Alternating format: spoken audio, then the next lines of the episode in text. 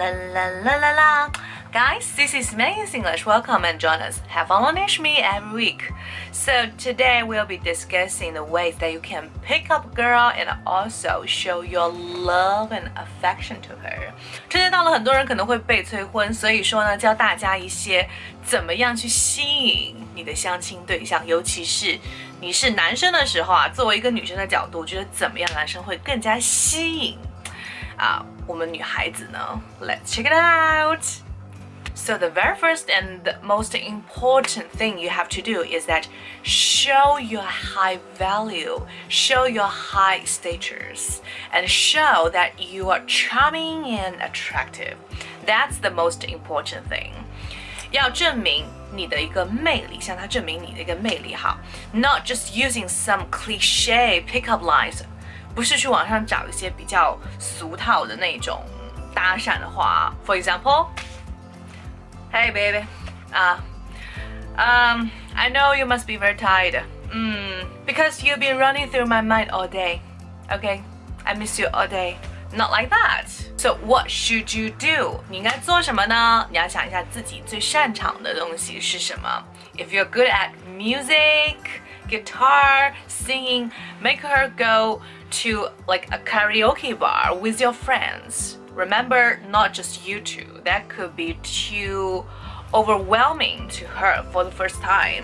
Okay, so if you want to get to know her, I, I think the first step you should, you know, get her to know your value and your strengths，让她知道你的优点是什么。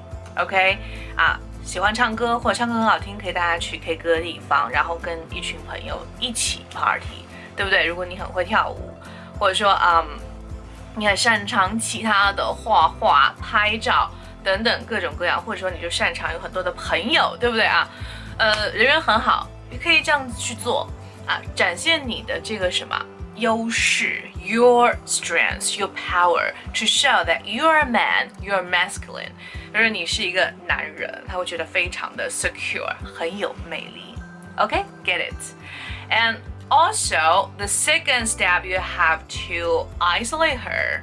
You know, talk to her directly, face to face.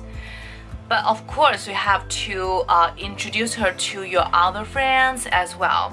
你可以跟她单独的一些交流，especially can have really good eye contact with her，可以跟她有非常好的 眼神的交流。那当然也要把她交给朋友了。Okay, so I think that's the best way to start attracting a girl that you had a crush on for a long time, or if you want to see, you know, if she's really interested in you. Yeah. Okay. 好，That's pretty much for today. Give me a thumb up or you can share it. 可以给我点赞或者分享这个视频到朋友圈或者微博，然后呢记得艾特我或者是啊加我的微信三三幺五幺五八幺零哦。对我们有很多的英语学习资料等着大家。Wish you great year in 2018 and see you next time. 么，拜拜。